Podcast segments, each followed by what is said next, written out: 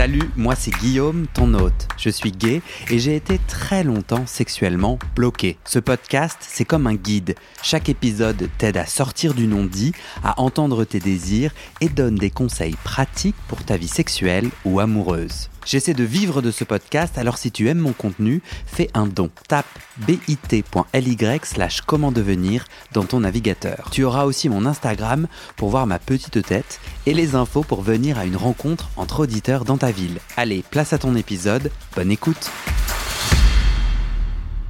Wap hop hop, avant de vous laisser avec votre épisode, j'ai un message pour les Parisiens et un autre pour les non-parisiens. Bon, tout le monde est concerné, quoi. Pour les Parisiens, la prochaine rencontre et enregistrement en live à Paris, c'est le samedi 23 mars après-midi. Sortez vos agendas. Si vous êtes libre, venez, c'est super sympa.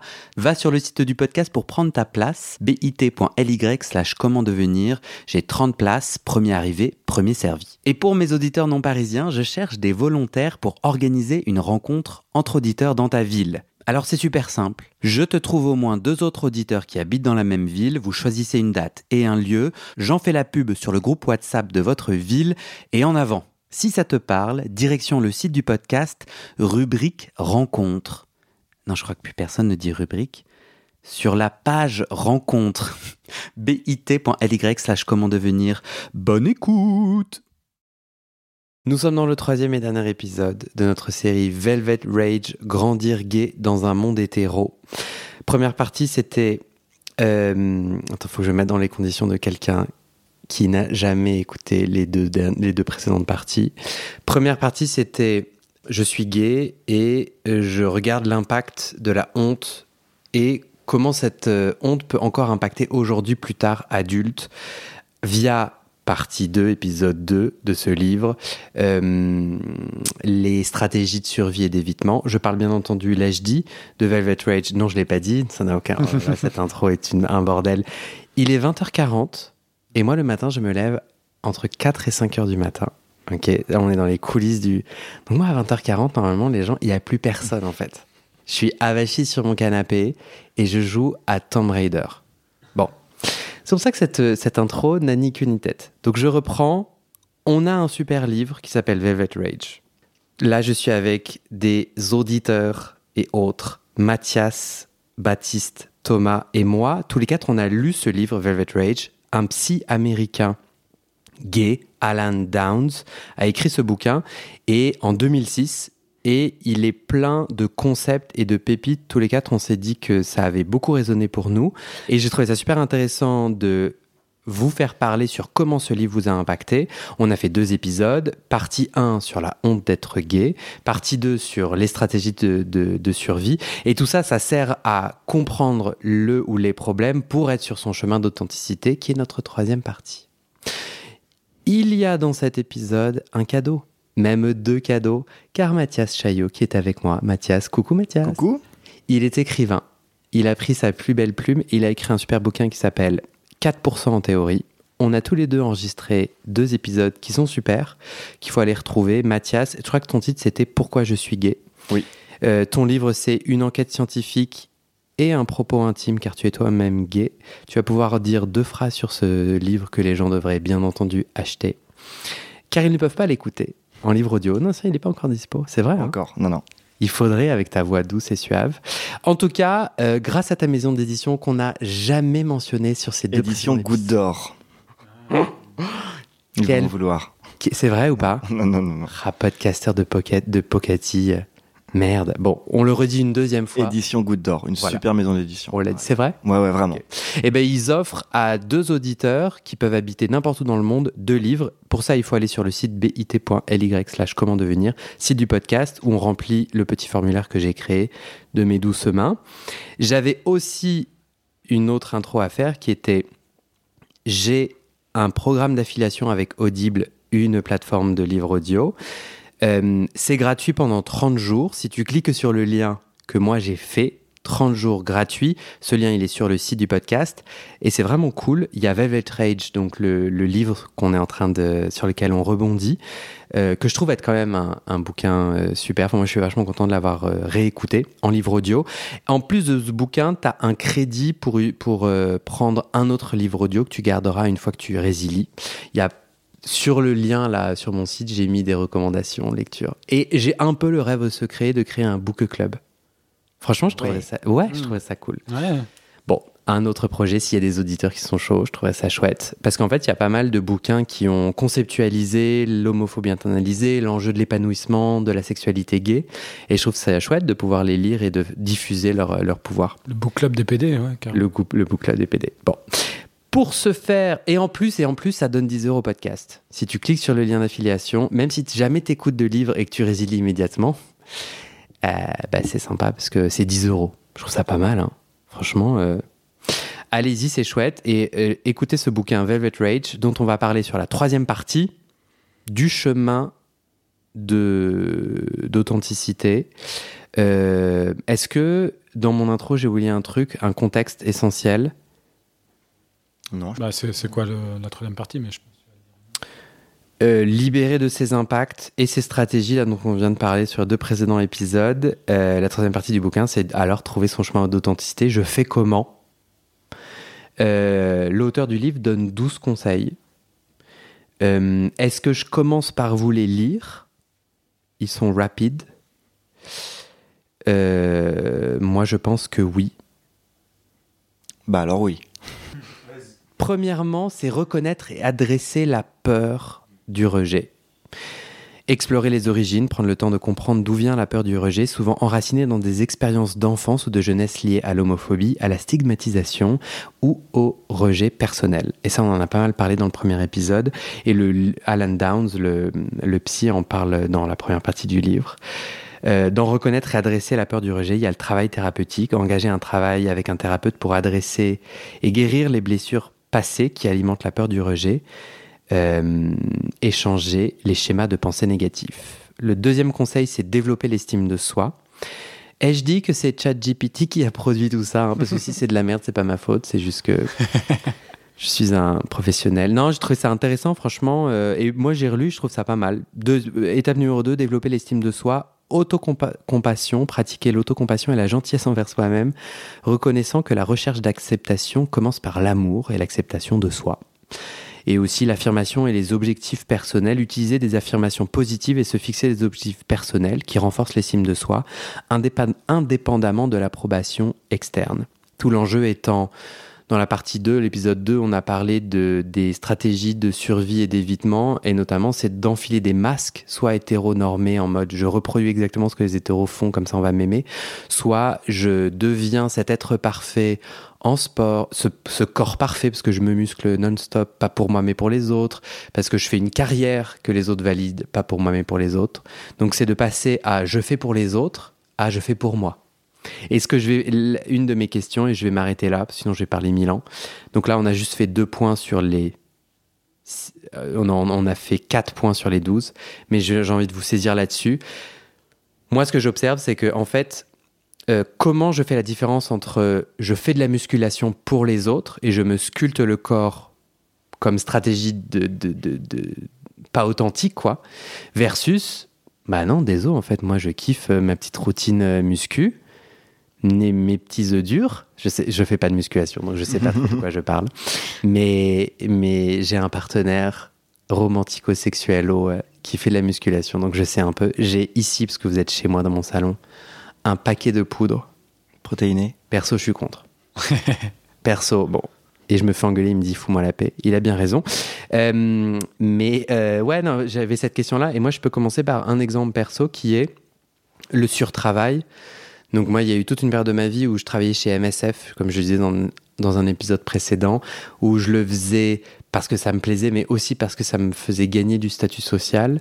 Et je, surcompensais euh, la honte d'être gay en, en voulant être parfait professionnellement et du coup validé par les autres. Aujourd'hui, je travaille tout autant, voire plus. Et je me suis posé la question, bah, est-ce que je suis dans la même stratégie de surcompensation, euh, d'hyper-performance? Et ma réponse était non, notamment, je travaille énormément sur le podcast qui est mon, mon boulot à temps plein parce qu'en en fait, pendant plein de temps, personne n'écoutait ce podcast. et que j'en avais pas rien à foutre, mais que vraiment, je fais ces épisodes pour moi, quoi. Honnêtement, si là, il n'y avait pas de micro, euh, le micro, c'est un super prétexte pour vous faire venir chez moi et vous entendre parler de ce livre et comment il a résonné pour vous. Mais moi, je le ferais pareil sans micro, quoi. En fait, j'ai vraiment envie, mais ouais, ce bouquin, il a résonné comment pour toi? Comment c'était euh, Et donc, euh, et aussi, euh, là, où je me sens authentique et là où c'est essentiel de l'être parce que ça te permet d'être fort, c'est qu'en fait, je me fais défoncer, quoi. Comme c'est un discours public, je suis toujours trop con, euh, bête, je pose les mauvaises questions, je parle trop ou pas assez. Alors c'est et puis je, ah non mais c'est et donc en fait, faut que je sois vachement ancré dans mon dans mon authenticité en mode ouais, mais moi je sais pourquoi je l'ai fait, je trouve ça stylé et puis j'ai plein de choses à apprendre. Hein. Je dis pas que je suis parfait, mais parce que si je le faisais pour le regard de l'autre, euh, ça serait une vraie souffrance. Après, je reçois plein de compliments. Hein. J'essayais pas de dire, euh, mais c'est ultra violent, quoi. Bon. Euh, vous avez, vous, une stratégie qui avant était assez nocive selon vous et peu authentique et qui était plutôt une façon de, de remplir un vide, qui en fait s'est mise à jour et qui est encore présente dans votre vie et qui est authentiquement vous? Baptiste. Moi, moi, mais en fait, c'est un peu la même que toi. Euh, tout à l'heure, je parlais de, de l'ambition, la carrière, faire des bonnes études et tout. Et aujourd'hui, j'ai un boulot où je fais des évaluations de politique publique euh, en santé. Et, euh, et je sais que mes études et tout, je les ai faites pour être validées, pour être le meilleur, pour être, etc. Mais en vrai, aujourd'hui, bah, je trouve ça hyper intéressant ce que je fais, quoi. quand, je prends du recul, je sors un peu la tête du guidon et bon, évidemment, il y a des choses que j'aime, des choses que j'aime moins, mais bah, il y a une part de moi qui est là, putain, mais c'est quand même hyper stylé, quoi. J'arrive à, chiffrer, bah, euh, enfin, je sais pas, bah, si, un, truc auquel j'ai contribué, j'arrive à chiffrer que, euh, exemple complètement random qui a rien à voir avec notre sujet de conversation, en soins palliatifs aujourd'hui, on est à, peu près 400 000 personnes qui ont besoin de soins palliatifs aujourd'hui. Je crois en France En France, il y a après un quart, un tiers qui reçoivent ces soins palliatifs. Et avec le, baby boom euh, qui arrive euh, à l'âge de la retraite et de la mort, euh, ça va augmenter jusqu'à 500 000 en 2050. Et déjà qu'aujourd'hui, on ne remplit pas les besoins d'aujourd'hui, et ben en fait, comment on va faire dans 30 ans pour, euh, pour remplir ces besoins de soins palliatifs, comment on va s'occuper des gens. Donc en fait, il y a des questions sociétales hyper euh, prégnantes euh, que mon boulot me fait poser et je me dis putain, en fait, c'est hyper stylé, je trouve ça trop cool. Et ça, c'est moi qui kiffe en fait. Hmm. C'est pas le Baptiste qui veut être dans cette institution prestigieuse qui fait ces, ces évaluations importantes. Quoi. Ouais quelqu'un d'autre. L'autre chose sur laquelle on peut rebondir, c'est le travail thérapeutique qui est invité par. Euh, et, je vous ai souvent entendu là dans les épisodes précédents dire mon psy m'a dit mhm. hier que tout le monde est en thérapie. Euh, je viens de reprendre moi. Mathias vient de reprendre. Thomas. Baptiste depuis deux ans. Euh, moi, c'est par cycle depuis l'âge de 14 ans. Mais c'est un. Au début, c'était plus quelque chose de pareil. On avait un peu honte de dire qu'on allait chez le psy. Pourquoi on allait chez le psy? C'est que tu as des problèmes. Ah oui, c'est quoi que tes problèmes? Tu veux pas mm. parler de tes problèmes? Euh, Jusqu'à aujourd'hui, ou même je conseille à des amis d'aller voir des psys. Euh, c'est comme euh, la phrase un peu bateau, c'est comme aller chez le dentiste en fait. C'est euh, prendre soin de son cerveau, c'est l'hygiène émotionnelle, ça fait partie de la santé. Quoi. Et dans ta thérapie, est-ce que tu as suivi le conseil de Alan Downs? D'explorer les origines Est-ce que, est-ce que ça t'a aidé? Parce que j'imagine des auditeurs se dire non mais moi les gars j'ai autre chose à foutre que d'aller revivre un passé traumatique et faire ressurgir des trucs. Euh, voilà, moi aujourd'hui, euh, next, euh, j'ai 20, 30, 40, 50. Toi, toi ou d'autres, vous avez, toi Thomas, t'as vu l'intérêt de remettre des mots sur ce passé? Ouais, complètement, puisque ça m'a permis de me mettre dans une dynamique de réparation de trauma de l'enfance ou de l'adolescence euh, suite à un trauma récent qui était intense, enfin que j'ai vécu intensément, donc une séparation euh, d'une relation qui était courte mais très très passionnelle et très intense. pour moi c'était bon, enfin, j'avais 35 ans, j'avais rencontré, c'était l'homme de ma vie, ça a été un coup de foudre. Sauf qu'en fait ça a été un épuisement constant à essayer encore d'être dans cette validation euh, à me dire mais c'est bon, il faut, il faut que je sois en couple, il faut que j'y arrive, il faut qu'on fasse des projets. Et en fait, euh, on était deux êtres humains euh, un peu dans la même dans le même conflit intérieur. Du coup, il y a eu un effet miroir très fort. Et le miroir s'est brisé. Donc la relation s'est brisée. Et ça, tu le lis à le défi d'être de, de grandir gay dans un monde hétéro? Ça a été pour moi un- une sorte de promesse que je me suis fait à moi-même. C'est ok, c'est pas la première fois que je vis ce genre de situation. Qu'est-ce que je fais pour ne plus vivre ça? Comment? Et au début, ça passe par bon bah j'arrête les relations. Je suis pas, euh, je suis pas digne d'être aimé. euh, euh, et il en parle dans le bouquin. toujours ce sentiment, la haine de soi, c'est toujours les autres. enfin, on a l'impression que les autres nous renvoient à la tristesse. Et donc, dans ces relations-là, de, de- d'entendre l'autre nous dire Ah, bah, euh, ça se voit que t'es triste, euh, tu portes la tristesse sur toi, euh, des choses très dures. Euh, et donc, cette promesse à moi-même de dire Ok, bon, là, j'ai en fait une opportunité de célibat. bah, je vais aller explorer, explorer dans le passé, explorer dans le présent et bah, aller vers le. le, le- le- L'authentique, l'authentique, le contentement, il dit, euh, pour comprendre qui je suis. Mhm. Ça a été un point de départ. ouais. Baptiste Ouais, moi, en fait, ce que j'aime bien dans ma thérapie, euh, et c'est, en fait, c'est un des principes. Moi, je fais une thérapie Gestalt, et dans le Gestalt, eh ben, tu pars de ce qui est vivant là maintenant. Et donc, en fait, je suis pas allé gratuitement, enfin pas gratuitement, mais chronologiquement, ok, à 5 ans, à 6 ans, à 8 ans, je sais pas quoi, mais en fait, c'était ok, bah en ce moment, je vis ça. Et puis j'explique à mon psy et tout, il m'explique. Et, euh, parfois, il me pose des questions aussi sur, euh, ok, est-ce que ça a des échos Et là, on va, on va aller voir, ah, mais en fait, ça fait un parallèle à ce que j'avais dit il, y a, trois semaines sur mon père, ou à ce, souvenir d'enfance et tout. Donc, en fait, c'est à partir de ce qui est vivant là maintenant et ce que je vis là maintenant, je vais commencer à tirer les fils et aller euh, chercher dans le passé ce qui a fait écho et tout. Et ça, je trouve ça. Enfin, moi, je kiffe. Euh, non, je sais pas si j'ai envie de parler de ma thérapie. Euh, mais, euh, Non, mais, te- te- non, mais je peux te dire d'autres conseils pour te faire rebondir. à- là-dessus, moi, je trouve Non. ça super intéressant. Je fais de la psychanalyse à un moment.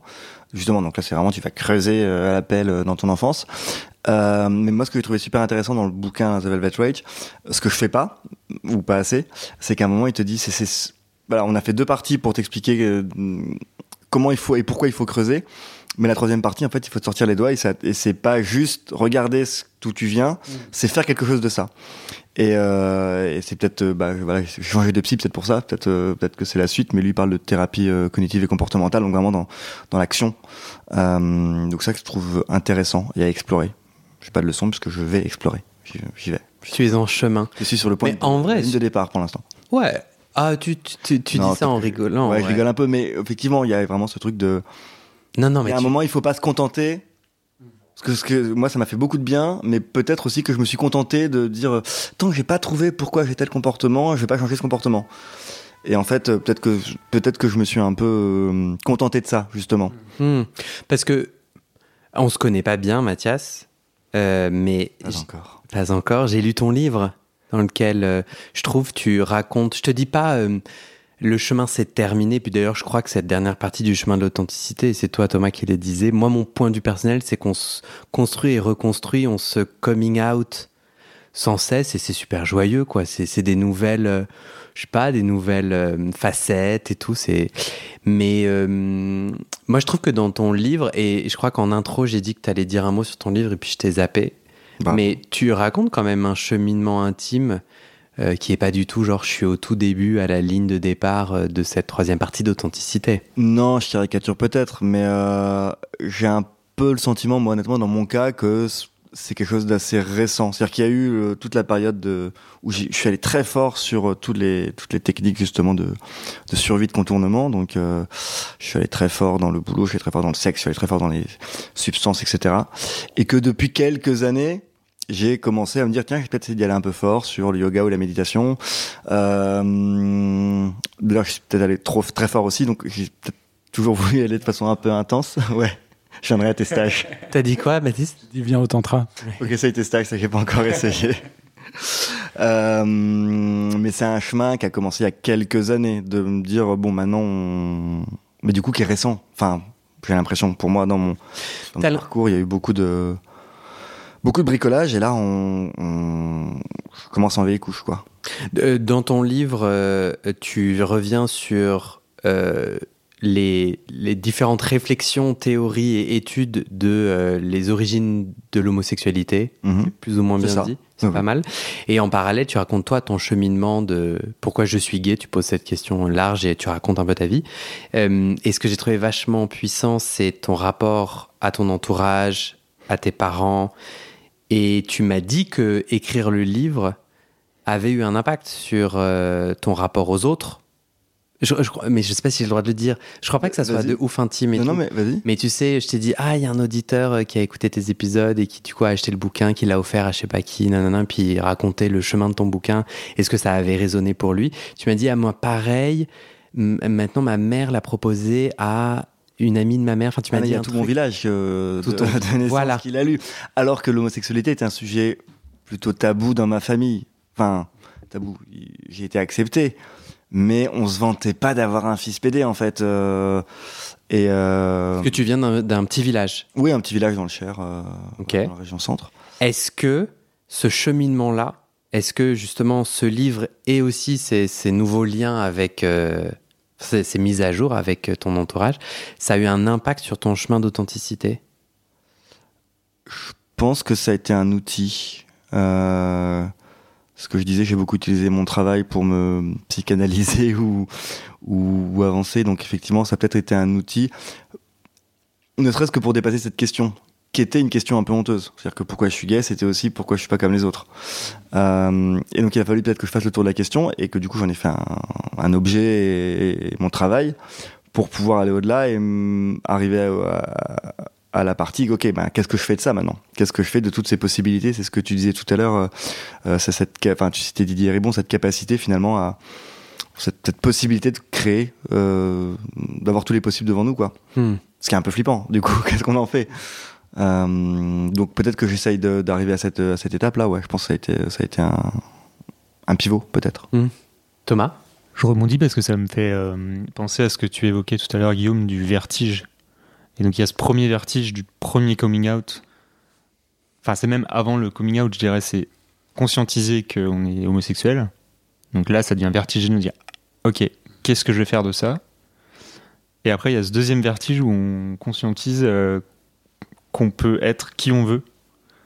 Et du coup, c'est d'autant plus vertigineux et, euh, et ouais, ça peut faire euh, là encore de, peur et aller euh, vers, vers plein de directions différentes.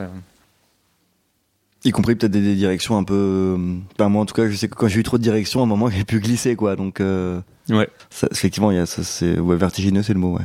Et ça, j'ai trouvé que Alan Downs, il le disait vachement bien dans l'interview que j'ai écoutée de lui, et je l'ai pas entendu dans le livre, euh, mais il disait en fait, euh, euh, être vul- enfin apprendre à être, une des clés, c'est apprendre à être vulnérable pour pouvoir tester, échouer, et que cela ne vienne pas tout remettre en question sur ta valeur, etc. Parce que si tu es dans des stratégies où ce que tu fais, ce que tu produis, le travail, et où les œuvres d'art ou que sais-je, euh, ça te définit, ça te donne de la valeur, bah, du coup, si t'échoues, tout s'effondre. Et l'idée, c'est, euh, cette partie 3, c'est de bien séparer en disant, bah, je me kiffe et en fait, euh, je vais essayer un truc, que ça marche ou pas, c'est pas ma valeur qui est en jeu, là, c'est, le, le- petit projet que j'essaye de faire.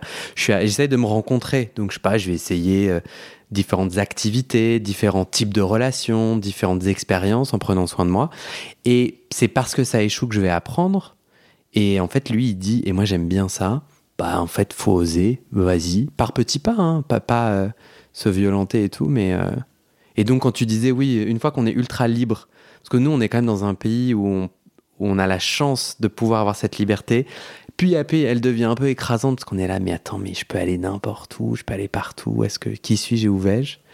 Que en plus, on se dit, vas-y, je prends pas les normes pour euh, quadriller mon chemin, donc je m'autorise aussi à aller au-delà. Ça peut être vertigineux. Et à la fois si on se dit bah, je vais faire euh, des essais, des échecs et petit à petit trouver le chemin quoi. Moi ça m'inspire. C'est ça en tout cas moi c'est un récap pas mal de, de cette étape 3 du chemin vers l'authenticité quoi. C'est m'autoriser à échouer. Ouais, pour, je réagis parce que ça me parle beaucoup euh, dans le sens où euh, on parlait tout à l'heure, euh, du dialogue avec soi enfant. soi-même euh, l'enfant, le petit enfant, le petit Guillaume, le petit Mathias, le petit Baptiste et le petit Thomas. Pas, imaginons qu'on est, on est là, on a 8, 7, 8 ans, 10 ans. Euh, moi, ce chemin-là, cette exploration d'aller vers des choses euh, qui me font peut-être un peu peur, mais en même temps qui, me- qui attisent ma curiosité, bah, je, me réfère souvent au Thomas enfant. Là, euh, même au présent, euh, je me dis Ah, qu'est-ce qu'est-ce qu'il qu'est-ce qu'il ferait Hmm. s'il avait eu l'autorisation de le faire, parce qu'il y a eu tellement de moments où on a eu des injonctions à ne pas faire. Et en fait, euh, dans mon cas, ce qui est très fort, c'est qu'il y a eu beaucoup d'années euh, jusqu'à le début adolescence où j'ai pu faire des choses. euh, je faisais de la danse, je faisais de la gym, je jouais à la poupée, enfin des trucs hyper cari- caricaturaux, mais en fait, ça me procurait beaucoup de joie Hmm. et c'était pas un problème. Et il y a eu un, je sais pas, j'ai encore aujourd'hui, je suis encore aujourd'hui sur un chemin à essayer d'identifier qu'est-ce qui s'est passé. Et il y a eu un, il y a eu un turning point où c'est devenu euh, source de de, de, de, de- de- de tristesse en fait. Mhm. Cette, euh, voilà. Et là aujourd'hui, je suis en train de me, re- Mhm. me réconcilier avec ça parce qu'aujourd'hui, je refais des choses euh, que je faisais quand j'avais 8, 8 9 ans quoi. Ah, moi, ça me parle énormément. Moi, quand j'étais. Enfin. Je, euh, me reconnecter à cette joie enfantine, il y avait, moi j'avais créé un journal. Et je me souviens très bien, tu vois, j'avais créé un journal, je kiffais, hop, faire mon petit journal sur l'ordinateur, je l'avais imprimé, et puis après j'étais allé, j'étais allé taper à toutes les portes pour le vendre. Mais et, enfin, et en fait, aujourd'hui, adulte, c'est exactement ça que je fais. Sauf que c'est pas un journal. Parce que j'aime en fait pas trop écrire. Non, mais c'est vrai. Et euh, franchement, ça m'inspire énormément. Et pareil, tu vois, les jeux vidéo, euh, là, c'est. Je me réautorise. Euh, et en fait, c'est vraiment un truc. euh, moi, je trouve c'est c'est trop cool et, et ça. Mais c'est vrai que c'est c'est souvent, je me reconnecte à des joies enfantines. Je continue la petite liste. Euh, notre, notre troisième point, j'ai dit 12, mais bon, j'ai pas la bonne numérotation. Donc 1, 2, 3, 4, 5, 6. Le septième point, construire l'authenticité dans les relations, Euh, vulnérabilité consciente, oser oser être vulnérable avec les autres, ce qui implique de partager ses pensées, ses sentiments et ses peurs les plus profondes dans le contexte d'une relation de confiance. Alan Downs mentionne aussi la communication ouverte, développer des compétences en communication pour exprimer ouvertement besoins, désirs et limites dans les relations. Donc là, on est dans le consentement. Euh, autre conseil, identifier et modifier les modèles relationnels superficiels. Je répète, identifier et modifier les modèles relationnels superficiels. Il nous invite à réfléchir sur les, sur les relations passées, réfléchir au schéma des relations passées pour identifier les comportements récurrents qui empêchent l'intimité profonde, comme éviter les conflits ou privilégier les relations basées sur des critères superficiels. Il nous invite à faire des choix conscients, faire des choix conscients sur les personnes avec qui on choisit de passer du temps, en privilégiant celles qui sont ouvertes à l'intimité émotionnelle et qui partagent des valeurs similaires. Tout le monde a eu, tout le monde a eu une petite réaction de corps là, dans la, dans- sur mon canapé. Quelqu'un veut rebondir? Allez-y, je vous laisse. Ah, moi, ça me parle énormément. Ça vous parle pas? C'est pour ça que vous êtes. euh, Euh, si, si, ça parle beaucoup. Je pense que c'est pour ça qu'il y a des silences. C'est que justement, c'est, On réfléchit en même temps. ça fait écho. Et je pense que c'est l'écho qui fait silence. Ouais. Mais tout à l'heure, je parlais de cette promesse que je m'étais fait à moi-même de ne plus revivre ces relations traumatiques. Euh, bah, c'est un chemin d'authenticité et d'écoute et de mieux exprimer ses besoins et de poser la question à l'autre aussi quels sont ses besoins, quelles sont ses limites. Et ça dès la, dès la rencontre que ce soit juste pour euh, une heure euh, ou, euh, ou une nuit ou un week-end, que ce Mhm. soit amicalement ou même bah, avec des, des partenaires sexuels, c'est quelque chose que j'essaye de mettre en pratique C'est super dur. et c'est super dur. Ah ouais. Et en même temps, comme je moi-même je vais poser mes limites dans des interactions, euh, que ce soit euh, en soirée ou sur des applications de rencontres, mais je me pose mes, des limites à moi-même, c'est-à-dire non, je n'irai plus vers ce type de profil-là. Je sens que ça peut vite glisser. C'est le red flag, quoi. C'est c'est des profils, c'est des types de comportements. De, de, c'est des gens sur Euh, Grindr qui disent certaines choses qui te t'alertent. Ouais, ou ça des modes d'approche. Je, je, je- Genre CC. Genre CC, je ne vais même plus répondre. C'est coucou. Ouais, voilà. mais j'ai pas le temps d'écrire. C'est vraiment. SLT. Tu vois que tu as affaire à quelqu'un qui a la flemme de faire un effort et de prendre soin d'une relation. Moi, je l'interprète comme ça. D'autres modes d'approche, c'est je t'envoie tout de suite la photo de ma bite. Moi, une photo de bite, ça ne m'excite pas. Donc, je bloque direct. Des, des petites choses comme ça. Donc, une bite, en vrai, oui, ça m'excite, mais une photo de bite, franchement, c'est. Enfin, moi, je trouve ça très moche en photo. voilà. Et ça, c'est quelque chose que j'expérimente et je vois que, finalement, je vais moi-même être moins dans un. J'étais beaucoup dans un- une attente d'interaction Mhm. que maintenant à être plus authentique avec moi-même et dans mes besoins euh, de relation, euh, surtout sur les applications. Ben, je suis moins dans l'attente. Et- que je suis plus exigeant. Et, ouais, non, et puis plus, si c'est très non, et plus aligné, t'as l'air de dire que t'es aussi plus au clair avec ce que tu veux et tu poses mieux tes limites euh, en disant, bah non, ça je veux pas, euh, Mm. tu poses plus ça, ouais. Ou même un autre exemple, ça va être dans des, dans des interactions je sens que le partenaire va être très, euh, très dans la séduction, très vite, euh, très à me faire plein de compliments. euh, bah, je vais modérer. Enfin, je vais être dans une forme de modération. Parce que moi-même, j'ai eu des relations où je me suis, je me, je me suis très vite emballé en, en rencontre. Et je le fais encore aujourd'hui. Mais je me mets des, des freins moi-même. J'ai dit, oh Thomas, arrête. Et mes amis me connaissent par cœur mes meilleurs amis qui me disent voilà c'est qui ton nouveau crush euh, c'est qui? Et là dernièrement bah, ils sont un peu euh, je les prends un peu à rebours parce que je leur dis bah j'en ai pas en fait en ce Mm. moment ah bon et tout c'est bizarre et du coup c'est voilà de poser des limites dans le espèce d'emballement à à chercher de la validation chez l'autre Mhm. c'est ça c'est de quoi ça parle c'est euh, parce qu'on a peur de pas être bien on a pas on a peur de pas être performant Mhm. surtout dans la relation, donc il faut tout de suite s'afficher comme voilà super euh, avec beaucoup d'énergie, beaucoup d'emballement, beaucoup de passion, tout ça. Et en fait, ça dure pas. Enfin, d'expérience, ça ne dure pas. Mm.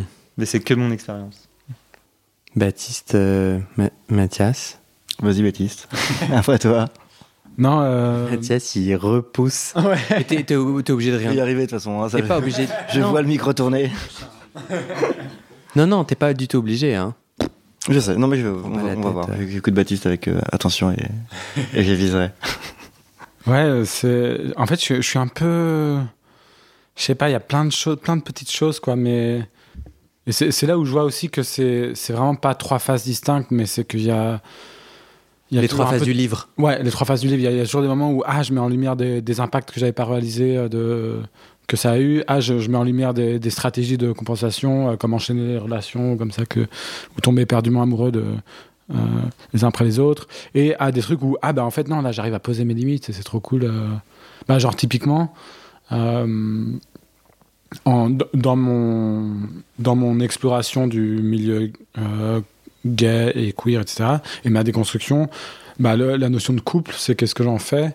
Moi c'est un peu ma problématique en ce moment c'est euh, alors bah, déjà la déconstruction d'un calque euh, introjecté de euh, faut que je sois en couple euh, monogame et que ça dure toute la vie parce que dans, mon- dans ma famille tout le monde est marié pour toute la vie après et ben ça il y a une, déconstruction pour au final me dire ouais mais en fait moi moi de moi j'ai vraiment envie d'un couple stable alors ouvert ou fermé euh, ou exclusif je sais pas mais la tendresse du quotidien la complicité et le compagnonnage de vie ça c'est des choses que, que moi en tout cas auxquelles j'aspire donc ce truc ok bah ça c'est moi ça c'est mon, mon authenticité Oui, c'est pas ma famille, c'est pas le modèle familial que je m'impose.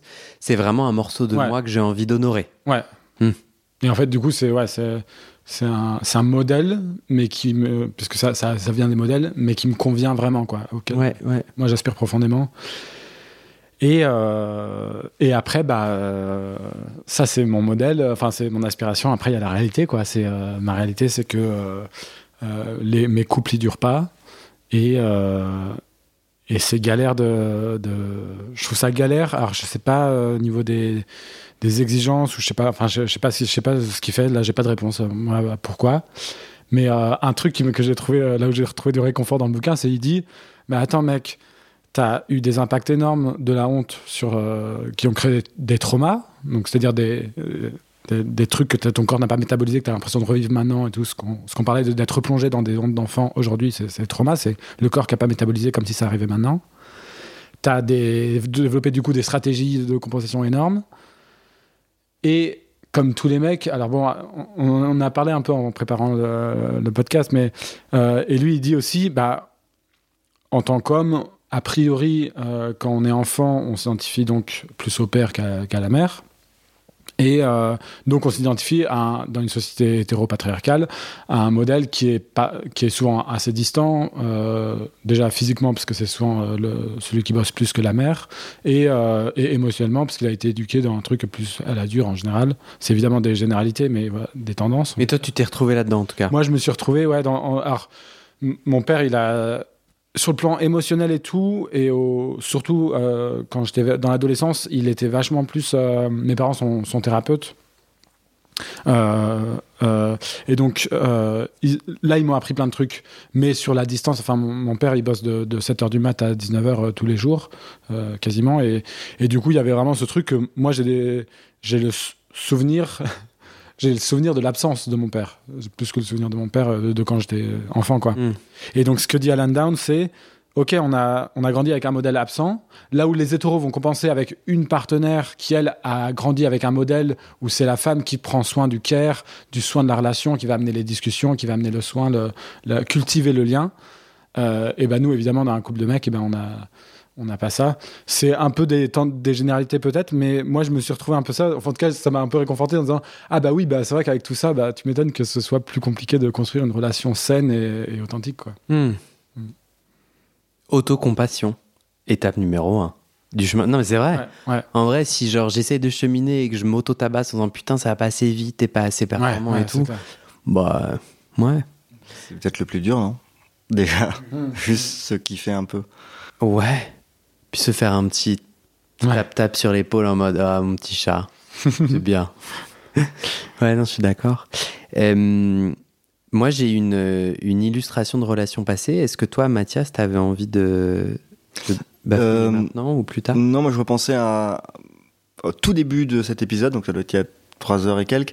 euh, on parlait de. Donc, au tout début de cette soirée que les auditeurs vivent Non, en non, trois épisodes. C'est le troisième épisode. Ah, pardon. Euh, Il y a, euh, tu, tu dis qu'à à quel moment on, fait les choses? Comment, comment est-ce qu'on sait si on fait les choses pour se valider soi parce qu'on on- on s'aime comme ça ou pour les autres?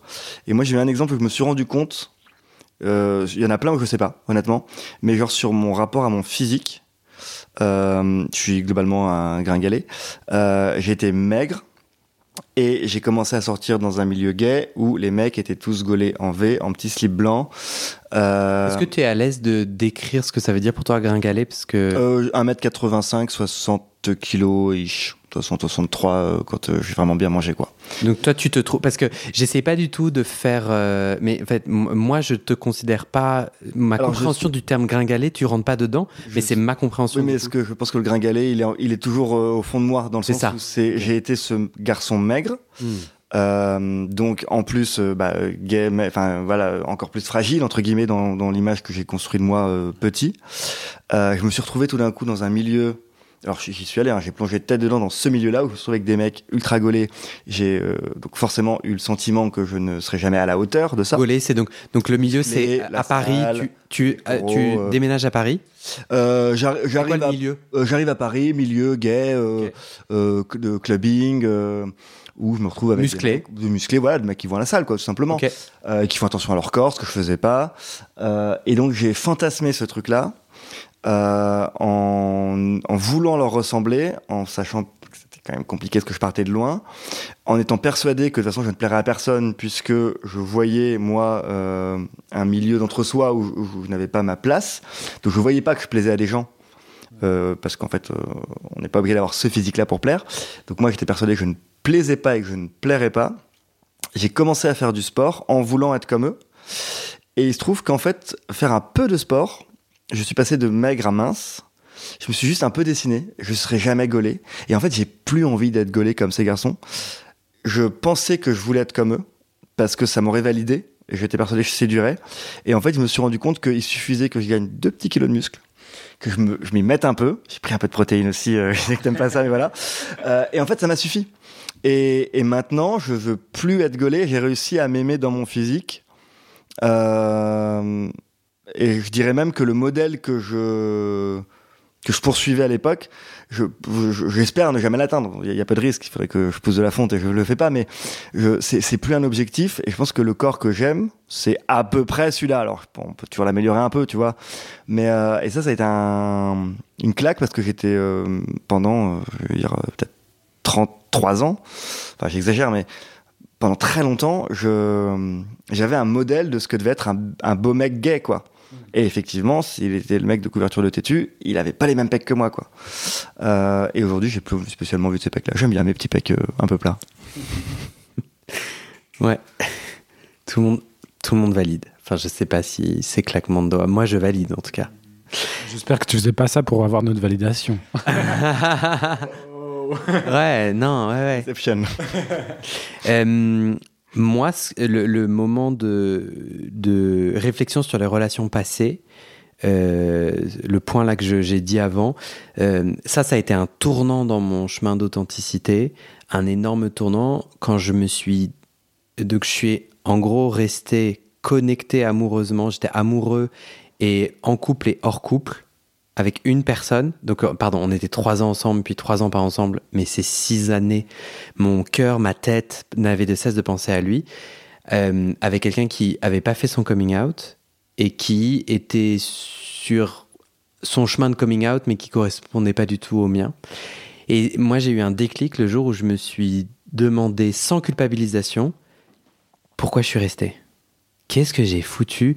Donc, euh, pas en mode genre c'est ma faute, c'est mal et tout, mais j'ai eu l'espace et genre j'avais la distance, le temps était passé et je me suis dit mais qu'est-ce que j'ai foutu pendant six ans avec quelqu'un qui était qui est une personne magnifique et qui n'avait de cesse de me répéter je veux pas la même chose que toi et c'est non. Et moi j'étais là, je reposais la question. Non mais tu vois c'est un peu cliché et tout. Enfin, un peu, je suis pas complètement débile, mais j'avais quand même je savais ce que je voulais et je n'avais de cesse de lui en reparler puisque je suis assez têtu. Il avait de cesse très gentiment de me dire non. Et moi j'étais là. Et je me suis vraiment... Euh, je pense que plein de choses se sont mélangées, mais je crois que longtemps, je, je voulais... J'étais homosexuel, mais je faisais... Je, je trouvais des relations qui capotaient et du coup j'étais pas homosexuel. Parce que du coup, c'était quelqu'un avec qui j'avais peu, voire pas de rapport sexuel. Hop, mon sujet de la sexualité bloqué, bah il se présente pas parce qu'il y en a pas. Et puis c'est pas ma faute. Non mais en vrai, tu vois. Alors je te dis pas que tout ça c'était conscientisé, mais j'observais quand même que je me trouvais dans des situations où il y avait une forme de confort inconfortable qui, faisait que ça se répétait quoi. Donc pendant six ans. Et, et à ce moment-là, je me suis dit bah merde et j'ai lancé un podcast. Le mec avec une seule solution. Non, mais en vrai, j'étais là, mais c'est pas possible. Et, et, en fait, ça m'amène à la vulnérabilité consciente, qui encore aujourd'hui, moi, très compliquée. Euh, là, j'ai fait un épisode de, de, podcast sur euh, la libido en couple, ou avec des partenaires réguliers. Et euh, donc, si, si, je vous invite à écouter l'épisode. En tout cas, il y a un moment donné où le, où le sexothérapeute donne une astuce euh, avec des post-it et tout, que je trouve trop stylé. Et depuis, j'ai envie de le mettre en place avec un de mes partenaires. Et le post-it, c'est juste une, une, excuse pour, en fait, on note ce qu'on a envie de faire. Chacun de nous, on note ce qu'on a envie de faire avec l'autre. Sexuellement. Sexuellement, merci. Et après, euh, euh, je lui donne mes post-it, il me donne ses post-it, et moi, je mets sur une ligne, une, une échelle de j'ai vachement envie de le faire, ce que tu me proposes, à j'ai bof envie, pas du tout, tu vois. Et après commence une conversation. Ben, j'ai trop peur. J'ai peur parce que du coup, un, je suis là, attends, je mets quoi sur les putains de post-it? Euh, Donc là, je vois que c'est vachement compliqué pour moi de dire ce dont j'ai envie. Euh, après, j'ai peur aussi qu'on n'ait pas assez de post-it. j'ai peur. Euh, Tu... Non, Baptiste, on t'entend pas. Dis qu'il y a de plus d'encre dans le stylo. Exactement. Et après, j'ai peur qu'ils, genre, ils regardent mes post-it et ils sont là, mais c'est de la merde et tout. Je mets tout dans la ligne d'en bas. Enfin, bon, j'ai plein de peurs et tout. Gros sujet pour moi en ce moment sur mon chemin d'authenticité, quoi. Et euh, parce que je crois que l'authenticité pour moi, c'est, je mets des petits trucs sur mes post-it pour le moment. Et si la personne, elle dit, ah ouais, pas du tout mon délire, bah, je, je prends acte, tu vois. Je suis, ah bah ouais, bah, du coup, c'est cool. euh, on n'a pas besoin de s'agresser. Et puis, qu'est-ce que ça veut dire pour notre lien, quoi. C'est flippant l'authenticité aussi. C'est poser des limites, c'est aussi. euh, euh, après, j'ai quand même l'intuition que je vais faire les post-it et qu'il y aura d'autres choses qui vont. Enfin, ça va être très bien, quoi. Et que vous allez passer une belle nuit. Et qu'on va passer plusieurs belles nuits. Euh, je continue. Le point d'après identifier et modifier les modèles relationnels superficiels. Non, ça, je l'ai déjà dit. Pour voir si vous suiviez. Pratique pour renforcer l'intimité. Euh, Alan Downs nous propose. euh, Donc là, on est au point numéro 10 sur les 12. 1, 2, 3, 4. Il nous en reste 4, donc c'est pas du point numéro 8. Ah, quelle horreur. Vraiment nul cette numérotation. Euh, pratique pour renforcer l'intimité, il nous invite à des activités partagées, engagées dans des activités qui favorisent la connexion émotionnelle et l'intimité, comme des passe-temps communs, des discussions profondes ou des exercices de pleine conscience pratiqués comme des post-it. ou des exercices de pleine conscience pratiqués ensemble. Bon, ChatGPT nous rédige pas quand même des super belles phrases. Gestion des conflits. Apprendre des stratégies saines pour la gestion des conflits, reconnaissant que le désaccord et les conflits peuvent être des opportunités pour approfondir l'intimité dans une relation. Attends, mais j'ai une question. Euh, j'ai pas souvenir qu'il nous parle de pleine, faire des activités ensemble, de pleine conscience et tout ça dans le bouquin. Ah ouais? Est-ce que ChatGPT nous a pas inventé? Parce que ChatGPT, il peut, il, peut, il peut halluciner aussi. hein. Mais est-ce que nous, on est en désaccord avec ça? Non, non, moi je trouve ça bien. en soi, mais Ouais. Je te la mets. Attends, mais est-ce que j'ai raté une page du Si, livre si, si, moi je me souviens Ok, que dans le bouquin, Ok. Si, si, parce que je suis à peu près sûr, parce qu'à un moment donné, euh, je me suis dit, ah ben là, à ce moment-là, on pourra parler de Tantra avec Baptiste. Ah, ok. Ouais. Mais après, c'est pas un chapitre en, en- en- au- à fond sur la méditation. Euh, soutien extérieur, ça c'est ces deux derniers points. Euh, point numéro 11, groupe de soutien. Participer à des groupes de soutien ou à des ateliers pour les hommes homosexuels qui abordent les questions d'intimité et de relation, offrant un espace pour partager des expériences et apprendre des autres, virgule, tel un podcast, a dit ChatGPT. Mentorat et modèle, chercher des modèles relationnels sains, y compris des mentors ou des couples qui incarnent l'intimité véritable et peuvent offrir des conseils et un soutien. Ben moi, je trouve que sur. Euh, pour moi. su- euh, non, je parlerai après. Vous, Nous. ça vous parle? Pra- Des pratiques pour renforcer l'intimité? Mais c'est dur ça. et deuxièmement des soutiens extérieurs? Ça me parle en théorie. Et c'est ce que tu disais sur les post-it, c'est flippant à mettre en pratique en fait. Enfin, je trouve. Parce que. Bah, bah, c'est exactement ce que tu racontais, parce qu'en fait. euh, et, et si Et si on se rend compte que Et si. euh, euh, si cette intimité. Comment dire Et si poser les problèmes ne nous comment dire est-ce que est-ce que c'est pas le risque c'est pas qu'on se rende compte qu'il y a des problèmes et que finalement euh, non on est bien d'accord euh, Ouais, mais pour moi, tu vois tu dis oui eff- effectivement Mais Thomas, coup, Thomas valide. En fait, je trouve que Euh, Alan Downs, il, il- c'est vraiment euh, l'américain blanc qui veut être en couple monogame. Donc, il est vachement axé sur le couple. Et je trouve ça a vieilli, cette partie-là. Moi, ce que j'entends de ce qu'il dit, que je trouve intéressant, c'est regroupons-nous en non-mixité entre hommes gays et disons vulnérablement ce qui est vivant pour nous. Et je trouve que dans le podcast, ou même là, nous quatre, et ce qu'on pourrait se dire une fois que le micro est arrêté, tu vois, de peut-être des trucs encore plus intimes ou des trucs qu'on n'a pas envie de dire publiquement. En fait, c'est ça qui nous invite à faire. C'est en fait euh, se retrouver, tu as des passe-temps communs ou des discussions profondes, c'est ça. Et je trouve que Baptiste, on- nous, on l'a vachement créé euh, ces deux dernières années. On- nous, on s'est rencontrés parce que je suis allé dans un de tes ateliers à Tantra. Le tout premier. J'ai ramené Victor, qui a fait aussi un podcast sur cette, sur, un épisode sur ce podcast sur la sensualité et la caresse. Victor, allez retrouver son épisode, il est très bien. Et euh, Victor, on s'est rencontrés sur Grinder. Donc tu vois, usage des endroits où je rencontre des autres gays. Grinder pouvant, pouvant être un enfer et très dangereux ou un outil. Mm. Euh, et en fait, Victor, on va prendre un café, on baisse pas, mais je lui dis, tiens, toi et tes caresses et ta sensualité, il y a moins que le tantra, ça t'intéresse. Donc, j'embarque Baptiste, et j'embarque Victor. En fait, après, avec Baptiste et Victor, tu vois, genre, on s'est retrouvés, je pense que je peux le dire, Ouais, tu peux. régulièrement dans des on a fait on a regardé RuPaul Drag euh, RuPaul France ensemble on tu vois on se faisait des dîners des, des sorties des machins et pour la première fois j'avais des potes gays avec qui j'étais vulnérable avec qui on disait ah euh, je suis des bites ah j'ai mal là Exactement, ouais. et on était concret, on a eu des moments d'échange. Bon, déjà, on a pratiqué du tantra ensemble aussi, et on a eu des moments d'échange, de, de sortes de mini-cercles de parole à trois ou quatre, où on a dit, putain, et toi, comment tu fais, euh, je sais pas, le, le lavement, est-ce que tu fais des lavements? Ah non, moi, j'en fais pas.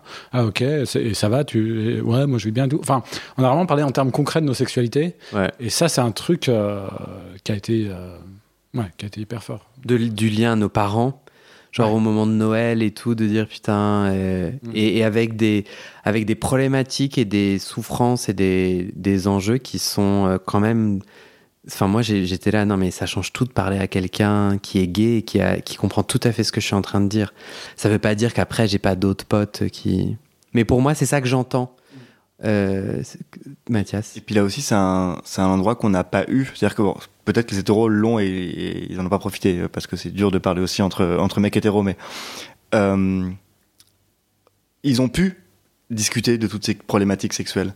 Euh, parce qu'il était évident que quand tu parlais, que tu étais un mec qui parlait à un autre mec, il était hétéro comme toi. Nous, on n'a pas pu parler de ça en fait. Euh, on n'a pas, même pour les plus âgés d'entre nous, pas forcément eu d'autres sources parce qu'on n'avait pas forcément Internet ou, enfin, moi, je sais qu'il y avait un forfait à 50 heures euh, quand j'étais ado. Euh, donc, on avait, on n'avait pas ces sources-là. Donc, peut-être. toi tu t'es senti isolé Ouais, oui, je pense. Et euh, alors, c'est peut-être le cas aussi finalement pour les hétéros parce que la sexualité reste compliquée à aborder, notamment euh, quand on est ado. Mais euh, Toi, tu dirais qu'aujourd'hui, tu as ce groupe de Ouais. soutien dont Maintenant, ouais. parle, Alan Maintenant, ouais. À Ouais, qui tu es vulnérable. C'est des amis, ça peut même être ton mec sur certains problèmes. Euh, et puis c'est des amis en fait, ouais. Et on peut être totalement transparent. Enfin, mes amis, ils savent. euh, ils ont su ma gono. Enfin, ouais, ouais, bah ouais, quand t'as un Ils ont su problème. ma, go- ma gonorrhée. Ma Ouais. voilà. Et justement, pour revenir à ton point initial, tu disais bah, peut-être que dire qu'il y a des problèmes, c'est s'enfoncer. Est-ce que tu as l'impression que quand tu partages en vulnérabilité avec ce groupe de potes, tu, de tes sujets intimes, ça t'enfonce? Non, mais c'est pas quelque chose qui amène du conflit. Et moi, je reviens sur ce qu'on disait au tout début sur les stratégies. Moi, la, la stratégie de de- d'éviter le conflit euh, pour être le meilleur petit garçon possible, euh, je cherche encore à la à l'enlever cette stratégie, mais elle est toujours là. Baptiste Je claque des doigts conflit. par validation. Tu fuis le conflit?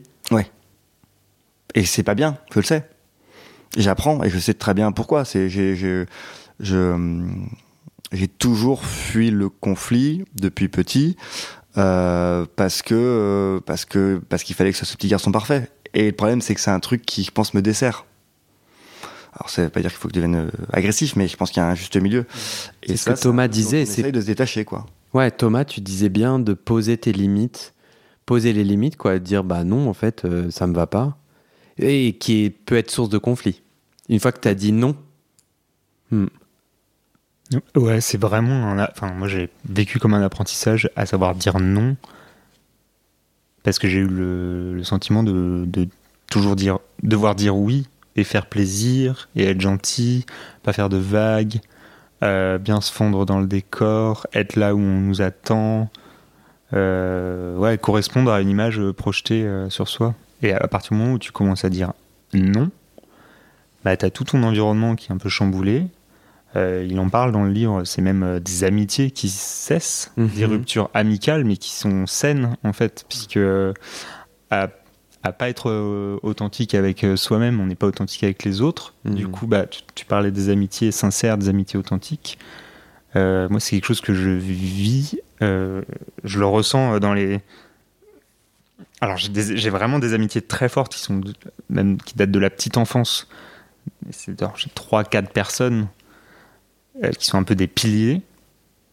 C'est la base. Et aujourd'hui, j'ai encore peur du rejet de ces personnes-là quand je vais faire quand, je, vais dévoiler des parties de moi que je suis en train de découvrir parce que on parlait aussi de la rencontre euh, le chemin d'authenticité, ça va dans des expériences, ça va dans des rencontres, et à chaque fois, ça va aussi. Moi, ce qui est très fort, c'est que c'est une rencontre avec moi-même, une partie de moi-même, et, euh, et quand j'ai envie de le partager avec euh, des, des, personnes qui me connaissent depuis longtemps, je suis flippé d'être rejeté, même à mes parents. Il y a des, enfin, à un moment donné, euh, il y a des choses que je n'aborde plus avec mes parents. Mais des amis, ça reste un. enfin, hmm. Cette peur du rejet, elle est toujours là quand même. Moi, j'ai l'impression qu'il y aurait un chouette échange, euh, troc.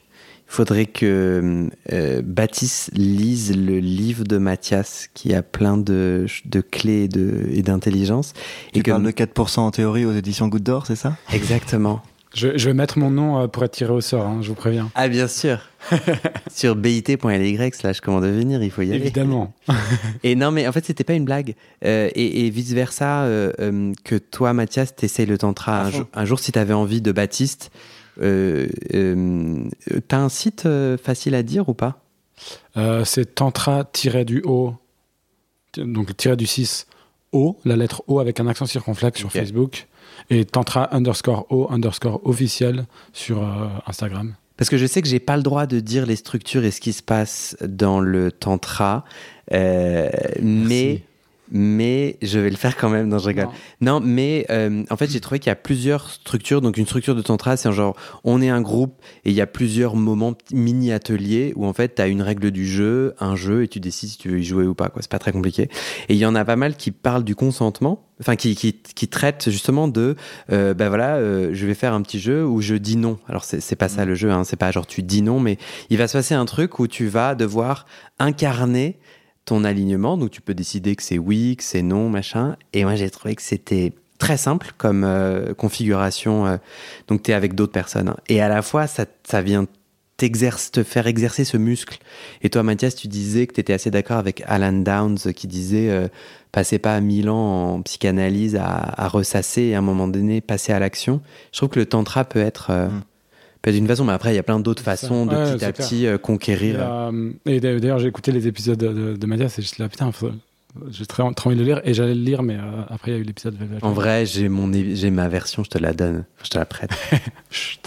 et ouais, c'est, ça aussi, je voulais réagir tout à l'heure quand tu as dit ça.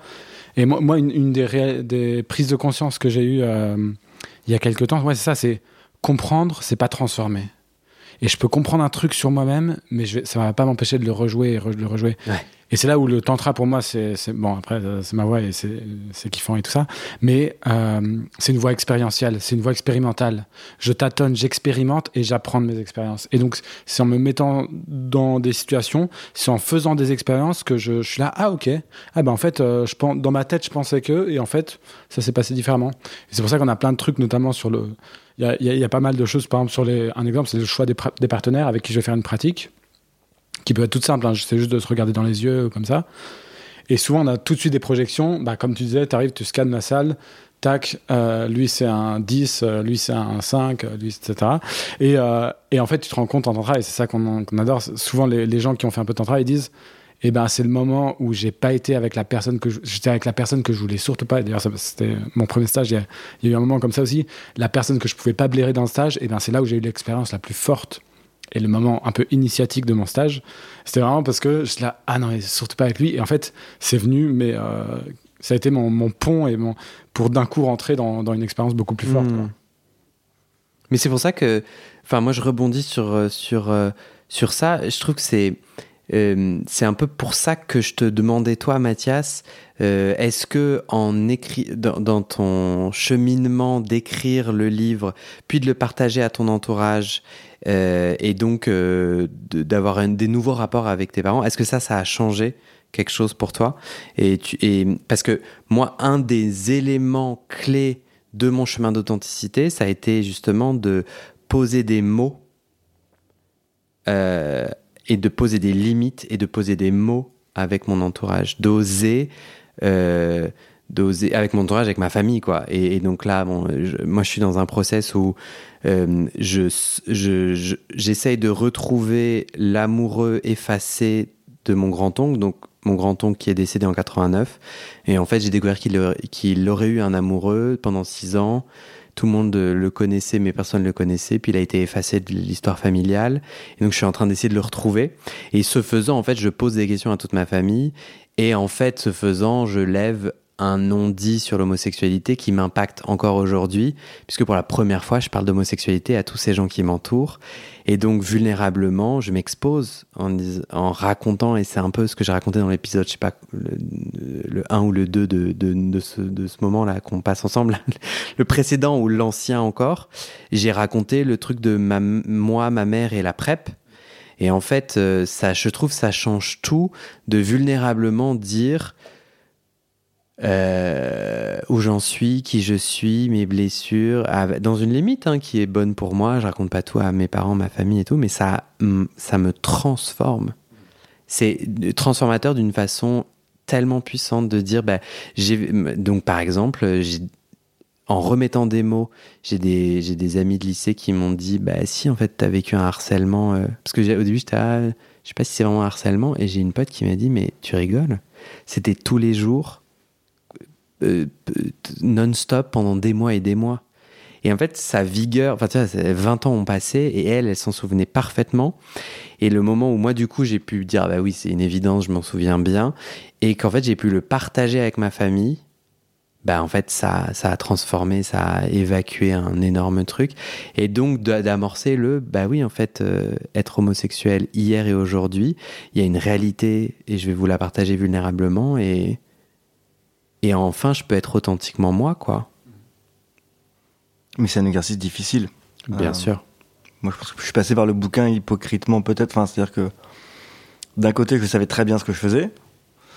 Et en même temps, j'étais très angoissé à l'idée que quelqu'un, et ce quelqu'un étant mes parents, mes proches, enfin les plus proches, mon frère, allait le lire. Donc j'étais un espèce de truc complètement dichotomique où je j'écrivais, je me mettais à nu et je racontais une réalité qui au final a été ultra utile. Enfin, ma mère m'a demandé, euh, parce qu'il y a une scène de, de, violence homophobe dedans, que j'avais jamais osé raconter à mes parents, pour hmm. pas les inquiéter. Et j'avais même zappé qu'ils le savaient pas, donc quand ils ont lu le livre, ils l'ont découverte, et ça a permis de créer une discussion sur, ah ben en fait, peut-être que quand tu rentres de soirée un peu habillé euh, léger, euh, tu peux te faire agresser. Ils imaginaient pas ça parce que je suis un mec, et ça on imagine pour les filles. Hmm. Euh, donc ça leur a permis de se rendre compte de certaines choses, mais mais c'est bizarre parce que j'avais jamais osé leur dire. il a fallu que je l'écrive dans un bouquin. Complètement. J'ai vendu euh, à la Fnac pour finalement réussir à leur dire. Bon, c'est le fameux bricolage que j'ai trouvé. Bah de ouf. Et moi, et, je crois que c'est ce que j'ai essayé de dire. Euh, Baptiste raconter une expérience de expérimenter dans son corps et aller, euh, tu vois, dans un, dans un univers. Euh, et moi, de corps, et moi j'avais envie de raconter le aussi expérimenter par poser des mots. Enfin, dans le chemin d'authenticité, il y a plein de trucs. Euh. mais moi, j'ai trouvé ça tellement réparateur quand, puisque je racontais tout ça à ma mère, par exemple, elle s'est mise à pleurer quand elle s'est rendue compte de la réalité homophobe où je disais ben non je peux pas tenir la main à un garçon ben oui j'habite à Paris euh, Boboland mais en fait euh, il y a des regards il y a des insultes possiblement il y a des coups donc tu es là ce soir là est-ce que j'ai envie de passer une bonne soirée ou prendre des risques etc et je sais que ces larmes et pareil, mon frère s'est mis à pleurer quand j'ai raconté un autre truc, où, où je voyais dans leurs yeux qu'ils découvraient le délire. Ben, ça a tout changé pour moi. C'est un détail qui a tout changé. Il y a un, un terrain empathique qui s'est créé, qui n'existait pas avant. Et je sais que je suis un adulte, que ma famille c'est important, mais à la fois, enfin voilà, je, je vis pas avec eux au quotidien. Et pour autant, ça a tout changé. Cette vulnérabilité, parce qu'elle a bien été accueillie, elle a tout changé, quoi. Et peut-être que si elle est, alors je, je sais pas si dans le cas des parents c'est différent, mais peut-être que quand elle est mal accueillie, est-ce que ça doit être un signal euh, que justement ces gens-là n'ont pas à être dans notre euh, hmm. cercle Pour moi, c'est oui. Mm. Ça, il, le dit, hein, il dit euh, euh, gardez votre cercle intérieur, il dit inner circle, votre cercle intérieur. L'auteur du livre Ouais. un, une pointe, on peut pas voir. Oui, pardon. Euh, une des, ouais, ce qu'il dit, donc Alan Downs, il dit je, je, vais le dire en anglais et puis, et puis on va le traduire d'une manière ou d'une autre, si je le retrouve. Tu feras ChatGPT pour le traduire Non. Mais tu le disais, toi, je trouve, Thomas, tu le disais vachement bien. Tu disais, euh, il y a un moment donné, euh, flemme. Ouais, ouais, c'est ça. Et lui, il dit vraiment, euh, bah, faites vraiment gaffe et gardez vraiment une sorte de, d'enclos pour avoir un cercle d'intimité ou ouais qui soit safe et sacré il dit safe et sacré et, et, parce que c'est comme ça c'est parce que ces gens en fait dans une fois qu'on laisse des gens entrer dans notre intimité ils ont une influence sur nous qui est monumentale Mm. Et Thomas, tu le disais, tu disais flemme et que dans ce chemin d'authenticité, euh, du coup même, tu as décidé de pas aller à certains rencontres familiales. Enfin, je crois que dans l'épisode précédent, tu disais, bon, avant, j'y allais, j'y allais, puis un jour, j'ai arrêté d'y aller en choix aussi de poser des... T'es pas obligé de rebondir là-dessus, mais on, arrive à la fin et, et j'ai plutôt envie de vous inviter à une dernière bafouille euh, euh, plus que de te forcer à aller dans cette direction. C'est quoi ta, ta, ta bafouille? Ben, On finit sur quoi? On finit sur euh, cha- chacun d'entre vous, vous allez dire vous en êtes où de votre chemin d'authenticité? Parfait. de façon succincte. Parfait, parce que j'avais envie de parler de ça. Ah. La question de la réconciliation. Tant mieux. Euh, Et ça va être court. Mais pour moi, là, le chemin d'authenticité, ça a été la réconciliation avec un peu une rupture originelle que j'ai subie indirectement, qui est celle de mes parents. Mais je sais que ça a influencé toutes mes relations derrière avec des garçons. Le divorce de tes parents? Ouais, et la séparation que moi j'ai eue avec mon père. Mm.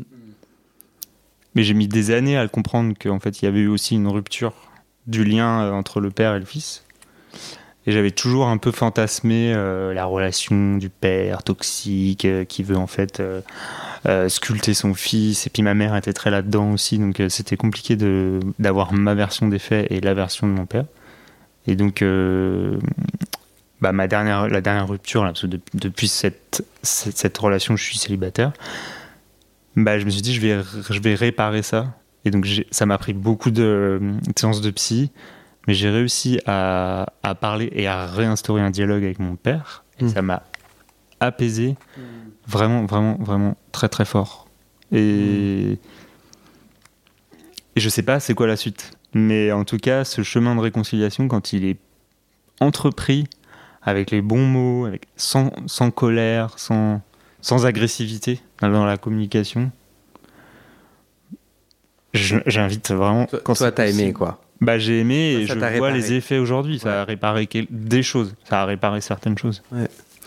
Donc voilà ce sur quoi Merci. j'avais envie de bafouiller en conclusion. Merci.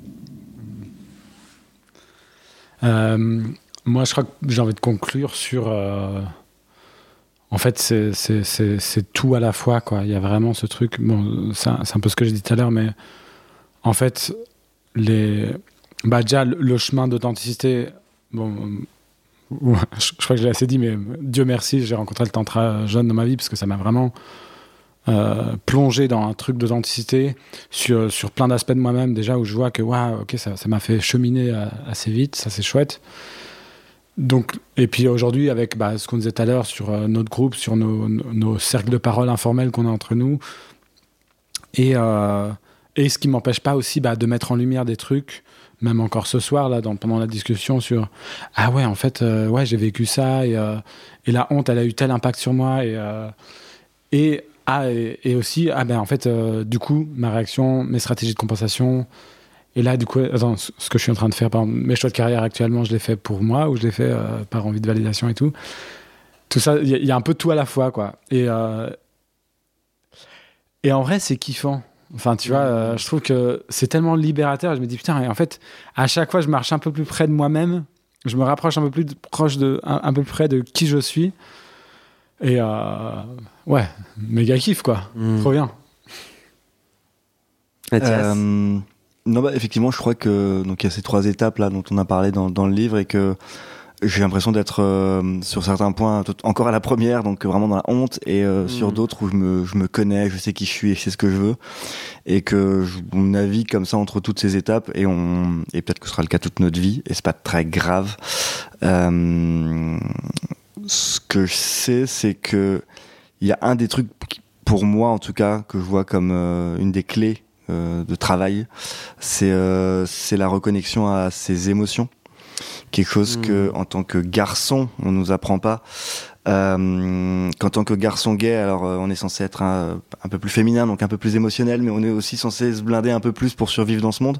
Mm. Euh, et je sais que moi, c'est euh, c'est ce verrou-là que je travaille, et que le jour où il va péter, euh, ça va beaucoup chialer, mais euh, mais ça va être bien, ça va être cool. Je pense que ça fait, c'est, je pense qu'on vit beaucoup, beaucoup de gens, dont moi, euh, vivent éloignés de leurs émotions. Hmm. Et, euh, et on est dans des sociétés d'ailleurs qui font qu'on nous incite à être le moins dans l'émotion possible. Et c'est un travail euh, difficile. Peut-être que Tantra peut aider, mais mais Ouais, moi, ça me frappe. Ouais, ouais, moi, moi je, ça me frappe des, juste le petit test de le moment où, par automatisme, je prends mon téléphone pour vérifier si j'ai pas des nouvelles notifications et que je me pose et que je le fais pas, je vois toujours que j'étais en train d'essayer de fuir une émotion. Soit de l'ennui, soit de, de l'anxiété, soit du stress, soit euh, de la confusion où je suis là, attends, je fais quoi là, je suis qui et tout.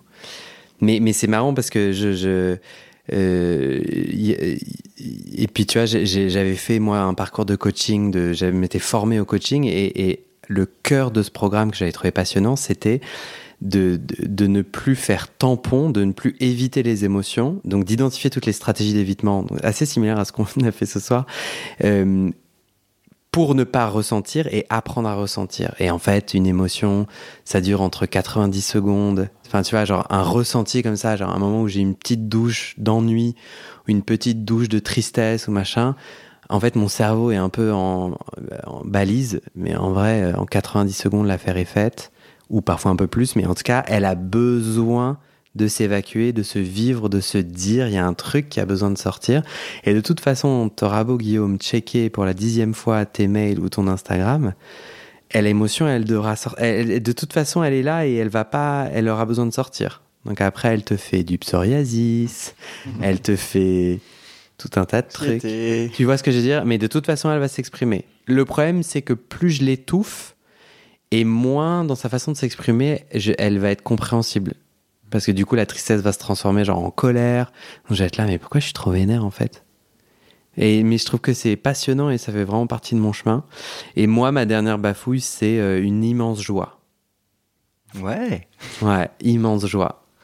Franchement, plein de galères.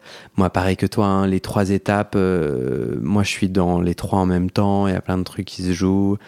Mais immense joie, ouais, de construire, euh, de ce moment ce soir qui, pour moi, est symptomatique de euh, mon, ma joie authentique de me dire, en fait, on est des millions de gays, PD, queer, hétéroflexibles qui vivons euh, cette violence et tentons la violence du monde hétéro, d'être différent, ses peurs, etc. Et de mettre des petites graines de moi en moi et de nous, tu vois, de chacun de ces épisodes de podcast, de ces témoignages de ce soir et tout, qui retentissent puissamment, quoi. Et j'aurai soin de vous envoyer, euh, si les auditeurs, parfois ils envoient des Ah, j'ai pensé ça, j'ai aimé ça. Je vous les partagerai, mais c'est impressionnant comment euh, on a perdu plein de gens parce que cet épisode est trop long, parce que les gens sont là, putain, ils me cassent les couilles, ça me parle pas, je m'en tape et tout. euh. Mais ceux qui sont encore là, là, qui nous écoutent, et il y en a qui nous écoutent dans trois ans. Ouais, ça c'est. Et pour, ouf. et pour qui il y a genre un ah putain.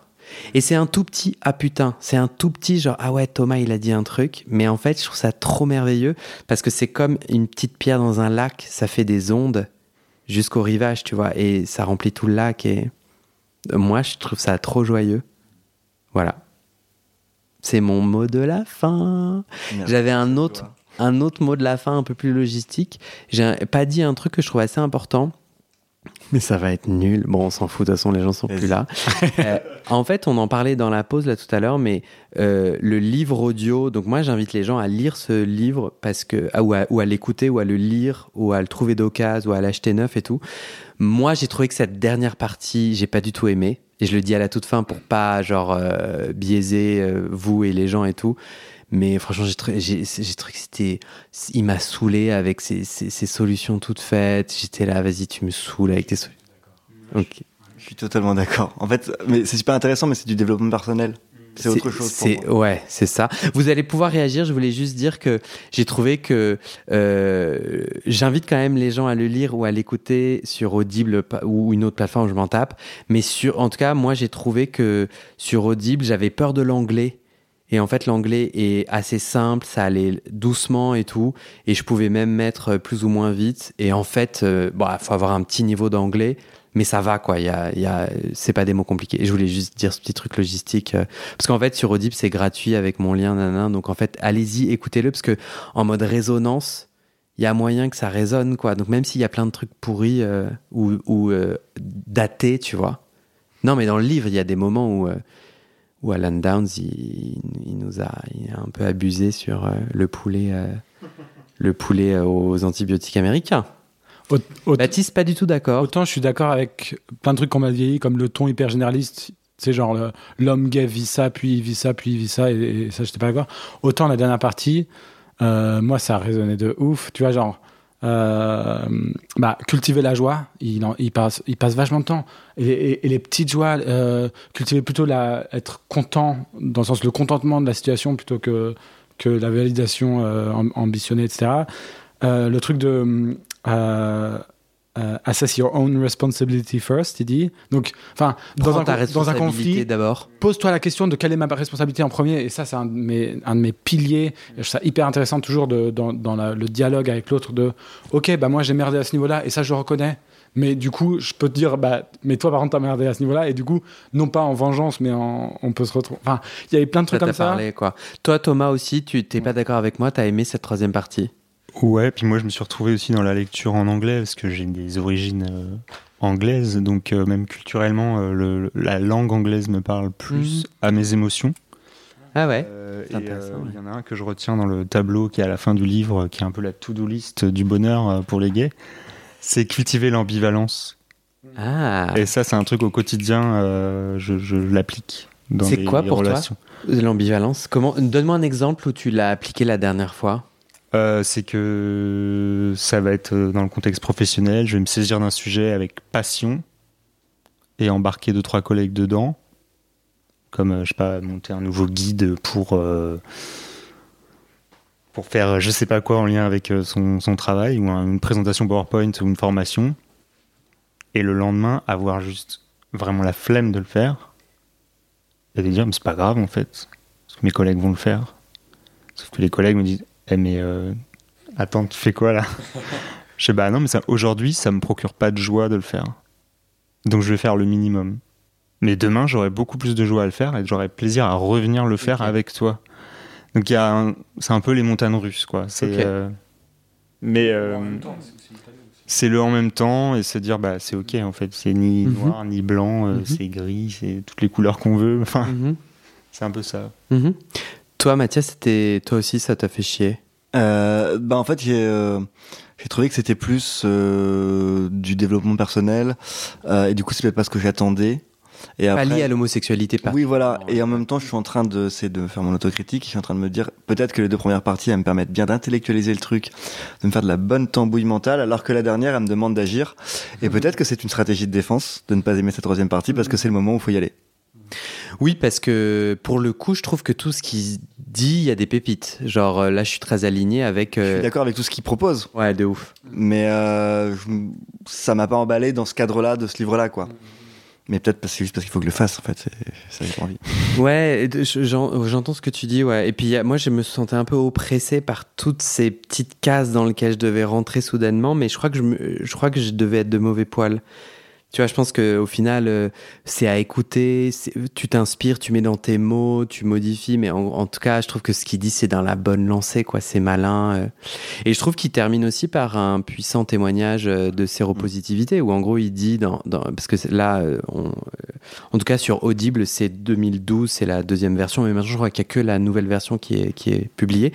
Il a fait une révision de son texte et il a conclu en disant bah, sur mon chemin d'authenticité, je dois vous dire que je suis séropositif et, et que c'est quand même. euh, et j'ai trouvé que c'était beau et important. euh, et en effet. euh, Et que, et que lui se mette aussi dans ce truc, bah, putain, moi, mes, galères avec ma honte et tout ça, et bah, ça a été ça, ça, de- dealer avec ma séropositivité, séropositivité etc. Et ça, c'était hyper touchant de voir, euh, il se pose, il, il se met pas seulement en tant que psychologue, mais il se met aussi en tant que, que PD en cheminement, quoi. hum, Ça, c'est cool. Il est 22h, je ne vous ai pas offert à manger parce que je voulais pas de bruit de bouche. vous devez être en PLS. Et Oui. je vois que la citronnade bio citron est encore pleine. Nous allons pouvoir la déguster. C'est tout, hein, ne me Parfait. regardez pas, j'ai pas plus. Parfait, parfait. merci, franchement, merci, merci. Merci Guillaume. Merci vous Thomas et Mathias. Je suis mort, mais je suis content. Bah ouais, C'est intense. Il est 22h. ouais.